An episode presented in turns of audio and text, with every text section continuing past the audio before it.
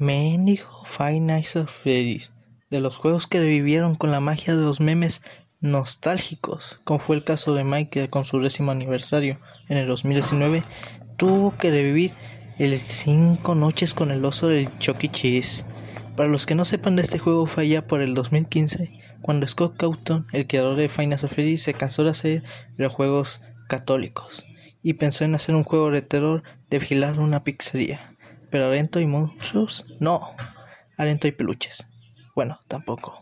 Animatrónicos que intentaron matar al guardia nocturno con un gameplay de vigilar las cámaras, encender foquitos y cerrar puertas. O sin un animatrónico te dará un jumpscare. Se escuchó algo muy básico, la verdad. Pero entonces los youtubers de terror descubrieron el juego y lo subieron a sus canales. La idea de ver una persona asustándose por unos animales metálicos le gustó a la gente. El juego se volvió viral y así Scott, cada vez que se le acababa la lana, sacaba un Final Fantasy. En poco tiempo salió Final Fantasy 2, Final Fantasy 3, Final Fantasy 4, Final Fantasy World, el que nadie habla. Final Fantasy Sister Location, Pixelia Simulator, Custom Night. ¿Por qué hay tantos juegos de monstruitos que te saltan encima? La respuesta a esa pregunta es porque había una historia oculta en los juegos que se daba a través de guiños y pues huevos de Pascua. La gente se rompía la cabeza con tal de armar la historia a través de la información que proporcionaban los juegos. Para que el Scott saliera con otro juego que daba más información, pero dejaba más preguntas, convirtiendo esto un ciclo sin fin. Para ser sincero, a mí me gustaba Final Fantasy de chavo, pero me di cuenta que la historia estaba toda echada a perder. Me di cuenta que el autor hacía más la continuidad. Lo dejé como cuando salió el Sister Location. En resumen, estaba escrita con las patas. Pero como dije al principio, debió gracias a la nostalgia de pinches güeyes que se quedan superiores por Real Fornite. A mí tampoco me gusta, pero esos vasos se la pasan amenazando a niños que les gusta por internet con memes de Keanu Reeves, pinches tetos. Les explicaré la línea temporal de los juegos que me lo de un hilo desde el primero al último que ha salido, porque van a salir más juegos que harán de esta explicación obsoleta. Mi mesa se estará preguntando qué demonios estoy diciendo. Disculpe, pero esta fue la única idea que se me ocurrió para hacer un pocket. Por hacer una relance y el experiment. La única serie que video que lleva la cuarentena, pero estaría más difícil de explicar. Porque esa sí está bien escrita. Comencemos. Esto comienza aproximadamente a principios de los años 80, la época de donde vienen los chabucos. Henry y su socio, William Acton, mejor conocido como el hombre morado, abre su propia pizzería cerca de animatrónicos. Henry es un genio financiero el cual sabe sacar adelante la compañía con mente de tiburón. En cambio, William es un genio en robótica, el cual puede crear animatrónicos de alta gama. Ambos crean Fedbear Family Diner, con dos animatrónicos principales, Fedbear, mejor conocido como Golden Freddy, y Spink Bonnie, a cual se le conoce como Spink Trap. Ante el año 1983, uno de los hijos de William es acosado por su hermano mayor, Michael Acton, el niño le tiene mucho miedo a los animatrónicos y Michael usa eso a su favor para asustar al chamaco. En el día de su cumpleaños de ese niño, Michael y sus amigos lo llevan a la boca de Fedler, accidentalmente el animatrónico muerde al pequeño y lo mata. Pero en todo un experimento social, decían los chavos. Mentira, el niño murió. Michael queda tomado y William queda devastado, por lo cual deja la compañía. William intenta una y otra vez revivir a su hijo a base de la robótica, pero no lo logra. Por lo cual empieza a pensar que fue culpa de Henry, debido a que él fue el que propuso los modelos para los animatrónicos. William gana un rencor enorme por eso, por lo cual asesina a la hija de Henry, llamada Charlotte. La arma de Charlotte queda en el cuerpo de un animatrónico llamado Puppet. Henry decide dejar la compañía. La compañía va a manos de otro empresario, pero este ya no tiene mente de tiburón, el cual decide desechar todos los animatrónicos de Fairverse y dejar como protagonistas a los que conocemos ahora. O sea, el Freddy, el Chica, el Bonnie Foxy. En 1985 deciden de abrir el restaurante como Freddy Fazbear Pizzeria, a lo que abre los sucesos de Final Fantasy 2. Una semana después de la inauguración, William Acton asesina a cinco niños.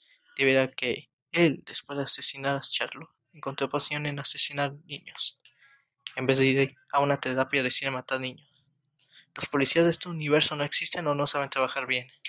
Charlotte en el cuerpo de Popper coloca la alma de los niños en los animatrónicos. Al quinto niño lo deja dentro del traje de Golden Freddy. La compañía cierra, pero William tenía planes interesantes. William decidió crear una compañía conocida como Acton Robotics, donde él pudiera crear lo que él quisiera, donde él pudiera crear lo que él quisiera. Decidió hacer animatrónicos conocidos como Funtime, los cuales usaría para atrapar niños para hacer experimentos en de, de vivir a su hijo. Decidió crear un circo subterráneo de animatrónicos, conocido como Baby Circus, o algo así, donde sucede Five Nights at Freddy's Sister Location. La hija de William murió en la apertura. En vez de entrar a la robótica bien fuerte, necesita ir a clases para padres, por lo que se cerró el lugar el mismo día. Michael, el hijo de William, tuvo que bajar para solucionarlo todo. Pero los animatrónicos tenían una macabra idea. El Scooper fue una máquina que diseñó William para poder inyectar vitalidad, lo que los animatrónicos no sabían, por lo que ellos después de ser destruidos se unieron en una masa conocida como Enna, la cual asesinó a Michael. Moraleja, nunca en una pizzería, todos sus hijos terminaron muertos. Ellos querían salir a la superficie, y para hacerlo usaron el cadáver de Michael para hacerse pasar por él. Cuenta muy tarde, después de un par de días el cuerpo se purió y Anna escapó a las alcantarillas. Michael recuperó la vida gracias al Scooper, aunque el cuerpo de él estaba terriblemente maltratado. En 1993 se vio la pizzería, dando paso a Finance Affairs 1. Como esta cosa tuvo tres secuelas. Michael acepta el trabajo para la nueva pizzería. Los animatrónicos quieren que él es William, por eso lo intentan asesinar. Mike Smith es un fraude, ese nunca fue su nombre. La pizzería fue cerrada debido a la baja clientela debido a los asesinatos en el 85. Durante un periodo entre 1993 y 2015, William decide destruir a los animatrónicos para que no le causen problemas. Acaba con los cuatro animatrónicos del local. Eso terminó liberando las almas de los niños, que fueron por William. William, encerrado en un cuarto junto a cinco fantasmas, no tuvo más alternativa que esconderse en el traje del animatrónico Springtrap. Grave El traje presentaba grandes fallas en el sistema de resortes, lo cual terminaba aplastando a William dentro del traje, matándolo lentamente. Su cuerpo y alma terminaron dentro de Springtrap. Victoria para los niños, pero no termina aquí. En 2015 había una atracción de dolor en donde ocurre Finance Feliz 3, basada en la antigua pizzería. Sprintak es sacado de la antigua pizzería y llevado a la atracción. Lo que no sabían es que seguía vivo. Debido a un error de cableado, la atracción se incendió dos días antes de la apertura, por lo cual Springtrap escapó. Puppet, la hermana de Charlotte, quedó atrapada en un animatrónico que creó Henry, llamado Lecty. Henna tuvo una discusión entre sí y Funtime Freddy vivió con Baby, por lo que Baby dejó ser parte de Edna? No lo entiendo. Baby consiguió su cuerpo de prototipo y escapó. Edna se desconstruyó con lo que se del antiguo cuerpo de Fountain Freddy y desde ahora se conoció como Molten Freddy. En 2023, así es, ahora es el futuro, única historia escrita con las patas, y devolvió la vida a la compañía, empezando así Finance Freddy 6, con un propósito, liberar las almas. Él diseñó un edificio lo suficientemente complejo para que actúe como un laberinto para los animatrónicos. Después de que los recuperó a todos, incendió el edificio y liberó a todos. Y eso fue Fineza Feliz, o por lo que es por el momento. Sé que una compañía compró la franquicia y están haciendo un universo aparte del que les acabo de contar. También hubo libros de esta franquicia, lo cual no me cuadra. Que mientras lees el libro te sale un lo único característico de la saga. Bueno, eso fue el podcast. Los vecinos dicen que ya me calle, que intentan dormir. Nos vemos nunca. ¿Por qué se me ocurrió explicar este juego?